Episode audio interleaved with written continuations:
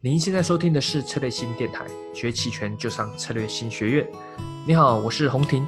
本期音频由我和 Jack 在期权月课上聊一聊关于期权卖方该如何做。哦，因为最近的五零 ETF 期权市场买方越来越难做，没有什么趋势的机会，而卖方看起来好好像很好做，但实情是这样吗？哦，如果你想做期权的卖方，那有哪些地方要注意？有哪些地方可以去做学习的？详情就让我们来听听看喽。所以回到我们今天其实有个主题，那如果有朋友，因为我们其实常常在那个永春麦斯特，就是 Jack，我们每周一、三、五都会发表的一个文章，一个公众号，那去去发表文章。那么当然近期比较多都是推荐大家还是以收取时间价值偏卖方的做法去做。我是这 对，但回归来看，除了中间有一段那个拉伸的时候，会有有一一定的那个危险期，就是你要知道怎么去调整嘛。对对，那大部分情况下，目前还是比较稳当的做法。那问题就回来了，对于刚进入期权市场或是从来没做过卖方的朋友，那要开始怎么去用下手卖方，怎么去做布局？嗯，怎么就是布局？当然我是简单先列一下啦，例如说一样期权做卖方，你还是要看法，对吧？你可以看中性震荡也可以，但你也可以顺势做，也可以逆势做。当然我们刚刚分析那些主力压力位也是一个很好的一个参考的一个地方。当然除了看方向以外，我们今天刚刚有一再提到就是以韩波哦，你要去看以韩波的高低。老实说啊，实际说，目前的银行波已经是算很低了，对，跟历史比算很低。对，最近一年的基本上已经快到是最最最低的地方了。那这个情况下，对卖方来说，呃，风险报酬比是比较不利。但是如果行情还是在震荡，那你做买方也也不划算。所以这个地方我们怎么去做取舍？以及还有一个很重要的，就是很多朋友也会在问说，那你做卖方资金应该使用多少？嗯。对吧？你说，哎，这个可能卖一点又赚不到什么钱，然后跟以往比，然后赚不我个人看起来哦，就是陈老师列的这四个没有标准答案啊。对对，这个是最难的。就卖方，我们这个没有这个标准答案，但我们就要看这个呃，就纯粹分享，只能分享，对，只能那不可能一定对，不能跟你说一定怎么做，那不可能对对对，没有绝对因为这里面出现一个问题，就是说我们分享我们的。呃，做法不代表跟我们做法不一样的就一定错了哈。那我举例好了哈，举例来讲，我们第一点叫顺势还逆势，也就是说，很多人啊在上涨的时候看不涨，在上涨的时候去卖出认购，认购，那就是看不涨嘛，逆势，那个就逆势嘛哈。对。那为什么要逆势？第一个，他认为呢没有大牛出现，嗯，那当然就是变成逢高可以偏开。不涨或者叫逢高偏空，嗯，OK，那逢高偏空有一个最大的好处哦，就是在涨的时候，大家也都知道认购的权利金大概大概率是会上涨的，嗯，那你也就是变成说你会收到在上涨的时候去卖它。等于你会收到比较好的权利金，嗯，OK，所以这个是逆势建仓有一个逆势进场布局卖方有一个很重要的诱因存在，嗯，可是呢，呃，我个人呃不会这么做了啊，主要是因为我在技术分析的操作上啊，基本上不管是做期货。啊，还是做期权，因为期权是建立在标的资产嘛，哈。嗯。那我会做顺势，尤其是卖方哦。嗯。因为大家要很清楚一件事哦，卖方不是追求高利润，嗯，卖方追求的是低风险，嗯，卖方本来就不是赚多为主，本来就是稳稳赚、少少赚、安全为主，哈。对。所以可能要把卖方到底在追求什么境界，先把它拉出来，在我认为。如果卖方要追求高利润，那就会承担高风险，而卖方的风险在学理上是无限的啊，所以呢，我个人认为逆势布局这件事情，基本上就会犯了这个可能的风险嗯，哦，所以我会觉得我会顺势啊，顺势都是做顺势的。对，也就是说，举例来讲。呃，我会在顺势的时候呢，有点像右侧交易哦。我会在顺势的时候，比如说现在是上涨势，我认为上涨势如果相对的比较确认，就代表会不会继续涨不知道。嗯，像逆势而的人，他就会判断说在上涨的时候会不会继续涨？可是对顺势的人而言，他会在上涨的时候思考，那下跌走弱的几率已经变低了。嗯，OK，所以呢，大家站的角度不一样。一个是在上涨的时候看会不会继续涨，这个叫做逆势，他认为不会继续涨，所以他就逆势的去卖出看涨。嗯，呃，认购期的合约。但我顺势的人就会认为说，在上涨的时候代表着。下跌的几率降低了。当然，这个什么叫做上涨？是日内上涨还是日线上涨？这个还可以做细部讨论。但至少，如果是一个有效的涨势，那但它延续力不不一定确认。但是呢，逆势的力量已经降低了。对，OK，那逆势的力量影响力代表着上涨的时候，如果是个有效的涨势，那就代表着下跌的机会就降低了。那我即使上涨的时候认沽的权利金在跌，但是呢，因为下跌机会已经降低了。我就会怎么样？我就会去进场布局它，哪怕收的比较少，但是相对比较安全。当然，这里面安不安全还得看你的行权价的选择、安全边际的远近啊，也就是虚实度的远近等等之类的啊。但是呢，整体而言呢？顺势的角度呢，是让我觉得即使赚的少，只要控制得宜，即使赚的少，但是赚的安全。嗯，好，那也不能说逆势错，因为还是那句话了啊，呃，资本市场或金融市场只有赢家没有专家啦。哦，反正你赚到钱，对我总觉得我的可以了。我们很多的上课的学生赚的都比我多，啊啊啊，赚的都比我多啊，那我都呃这个。乐观其成啊，但是问题是我并没有因此啊去改变我在操作上面的一些准则。为什么？因为大家追求的不一样。对对对对。而且事实上，除非你你这个月做完，你就永远脱离这市场了，对，那你就是赢家。否则呢，啊，没有错。结果论来看，只有赢家没有专家。但是问题是，到底是不是赢家？看多久？对。我我总认为金融操作比气长不比气盛呐，哈，所以呢赚的稳当会比较重要了，哈。那我曾经不止一次讲过，或许我追求的是尽量不要有回撤，嗯啊，夸张一点讲叫做零回撤，我希望追求这样，或者说换个白话文的讲法，看对大赚，看错少赚。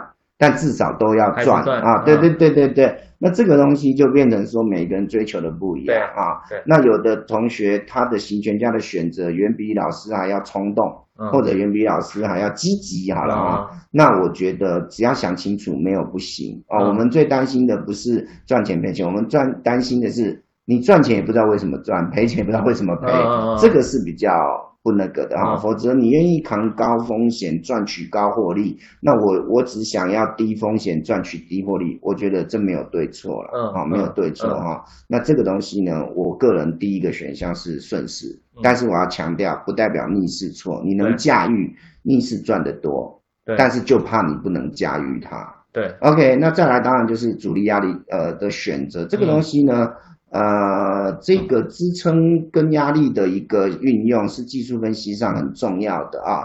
那根据我个人的了解，也是呃过去几个国际市场的期权做市商，嗯啊常用的一个方式。只是说你选的支撑压力到底选对了没？啊，大概就是这样啊。所以呢，像我们刚刚示范，其实刚刚这个老师都有很明显的。大概分享出来他的对我为什么选这里嘛？当然，有的人可能会选最低点，但是它太远了。最低点，你可以选这里，甚至更低，甚至左边的最低点。你问我这些是不是支撑？对，都是支撑。二二月二十五的阳线点是不是支撑？是支撑啊。但是问题是你选那么远，没钱了。你对你的你去做一。些布局就没有什么空间，对，那所以呢，你要选的刚刚好，又不至于失效，嗯，选的近，但又不至于风险太大，嗯，这个是学问所在了，对，好，那其实这个呃技术分析里面都有很精准的呃选择方法，就看你会不会用哦，但是它是非常有效的，嗯呃，所以课件里面讲的第二点是。呃，非常重要，我个人认为非常重要了啊。那银行波动率呃高低作为一个市场的预期心理的指标了啊。嗯，那我个人认为，呃，就跟举例来讲，我们第三点可以聊一下哦，因为最近一直在走新低的银行，越来越低，就是收到的权利金越来越少。对，那很多人都会担心说啊，那这么低的银行波动率做卖方行不行？但重点来了，你认为低了，它还更低？有可能。OK，那隐含波动率低是什么意思？就是相对它的理论值而言。或者是今天跟昨天比而言，嗯，它是相对比较低估的啊。但是呢，呃，我想要跟大家分享一件事，就是说啊，隐含波动率的高与低是相对的。对，就像你认为股市现在已经很低的。可是它可能更低，嗯，你认为股市的高点已到，可是它可能更高哦，所以隐含波动率的高与低呢，其实我觉得很难去猜头摸底啦，嗯，哦，那你只能说越低的隐含波动率象征着可能越高的风险，没有错，嗯，但是呢。呃，它只是作为众多风险的其中一个衡量标准。嗯啊，那如果你因为隐含波动率低而不去做卖方，我可以认同。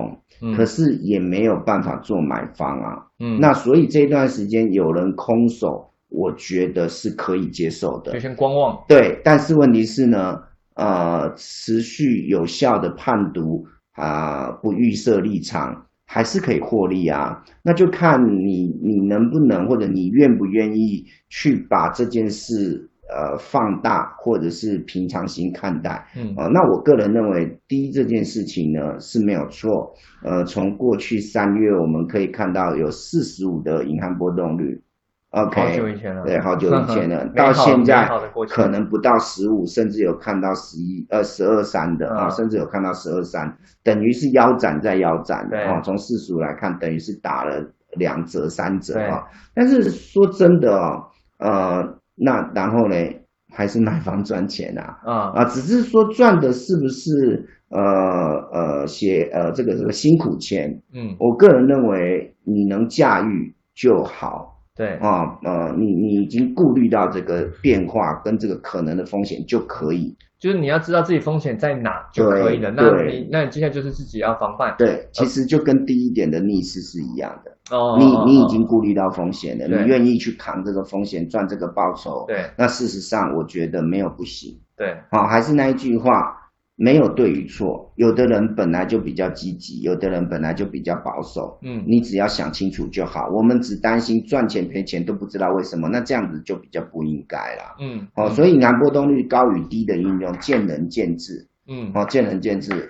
我也知道隐含波动率很低了，可是各位可以看我永春麦斯特的盘后分享，还是在过去二到三个月。我还是不断的说以卖方为主，以卖方为主，偶尔出现了呃这个对小机会，我就说可以搭配一个买方，嗯，那甚至在之前有比较大的机会的时候，六月也好或者更早之前啊，那我们都说可呃五月的空方，六月的多方，我们都有说，甚至呢买方可以加仓，对，可以加仓，可以甚至来到四六比买与卖之间，但我们呢？基本上呢，都有把银行波动率考虑进去。对，所以后续的时间里面，近两个月来，我们不断的提到做卖方。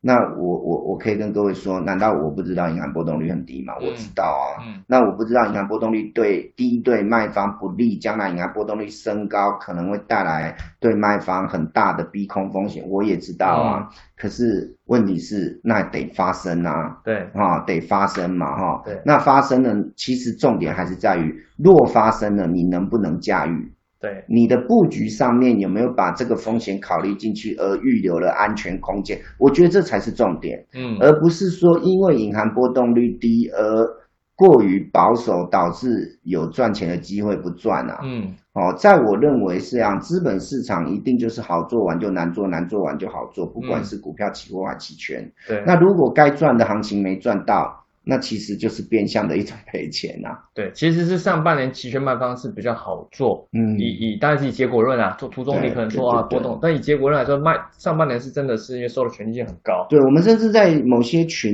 里面看到，微信群里面看到有的同学的曲线非常漂亮啊。哦，对，非常漂亮啊。对啊，有些例如之前看空认购，直接卖平值卖对，卖平值或者卖虚一的，我们有同学甚至抛出来交交易呃这个。这整个收益起来就很高。对，它甚至很漂亮，但是重点还是那一句话哦，每个人追求的不一样。